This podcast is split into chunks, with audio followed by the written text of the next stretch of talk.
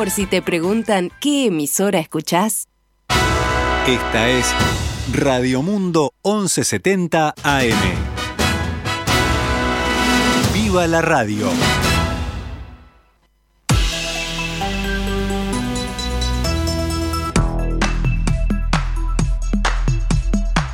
12 horas 33 minutos.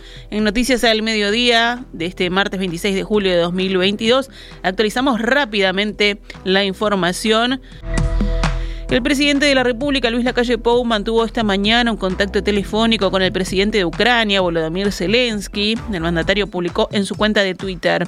En la mañana de hoy conversé telefónicamente con el presidente de Ucrania, ratificamos la posición de nuestro país sobre la invasión rusa, ofrecimos colaboración para que se logre de una vez por todas terminar esta acción ilegítima.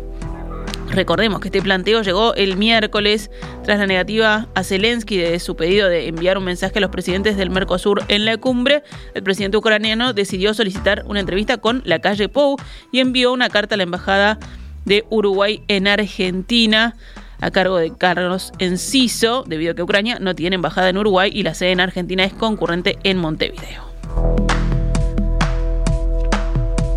El próximo 28 de julio los docentes de secundaria y UTU de Montevideo harán un paro de 24 horas bajo la consigna La educación del pueblo se defiende. ADES Montevideo reclama el 6 más 1% del PBI para la ANEP, la Universidad de la República, la UTEC y para investigación.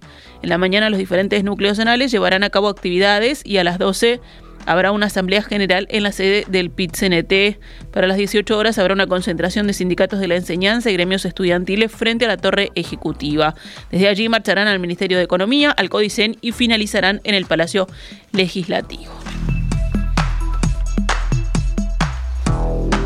En el panorama internacional, Rusia dejará de operar en la Estación Espacial Internacional después de 2024, una decisión que pone en riesgo la supervivencia de la plataforma en plenas tensiones por la ofensiva rusa en Ucrania.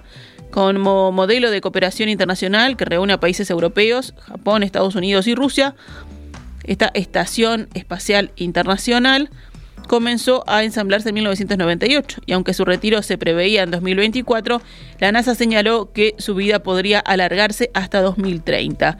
Rusia desempeña un papel clave en el mantenimiento de la estación en órbita, pero algunas naves se han visto afectadas por las sanciones occidentales debido a la invasión a Ucrania. El anuncio ruso de querer retirarse de la estación se produce 10 días después de que fuera nombrado jefe de Roscosmos Yuri Borisov, quien sustituyó a Dmitry Rogozin, conocido por su estilo áspero y su desmedido nacionalismo, dice AFP.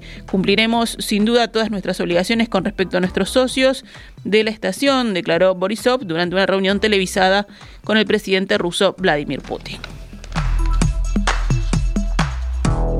Francia pondrá fin el 1 de agosto al régimen de emergencia sanitaria por COVID-19 y al pasaporte sanitario, según una propuesta de ley aprobada hoy, que permite, no obstante, exigir un test negativo a los turistas que viajan a ese país. El texto ratifica el fin del estado de emergencia sanitaria y del régimen de salida, manteniendo las disposiciones mínimas sanitarias para seguir protegiendo a los franceses, fue lo que aseguró el ministro de Salud, François Braun antes de su aprobación en el Senado. El texto, diferente al presentado por el gobierno a los legisladores, pone fin a la posibilidad de recurrir a medidas como el confinamiento, el toque de queda o el uso de mascarillas obligatorio a partir del primero de agosto para frenar la pandemia. Cerramos con deportes. Peñarol y Rentista juegan hoy los 47 minutos restantes de su partido por el torneo intermedio, que fue suspendido días atrás, recuerden ustedes, por el apagón ¿no? que hubo en el Estadio Centenario. Pero el resultado de este encuentro en realidad no modificará la definición del torneo, cuyos finalistas son Nacional y Wanderers, que disputarán la Copa mañana, miércoles, en un único partido. Peñarol Rentistas. Entonces a las 19 y 30 horas en el Estadio Centenario es el partido de hoy en realidad medio partido, esos 47 minutos. El torneo clausura del Campeonato Uruguayo de Fútbol de Primera División Profesional comenzará el próximo sábado, 30 de julio. Rentistas Albion inaugurarán la competencia a las 10.15 del sábado.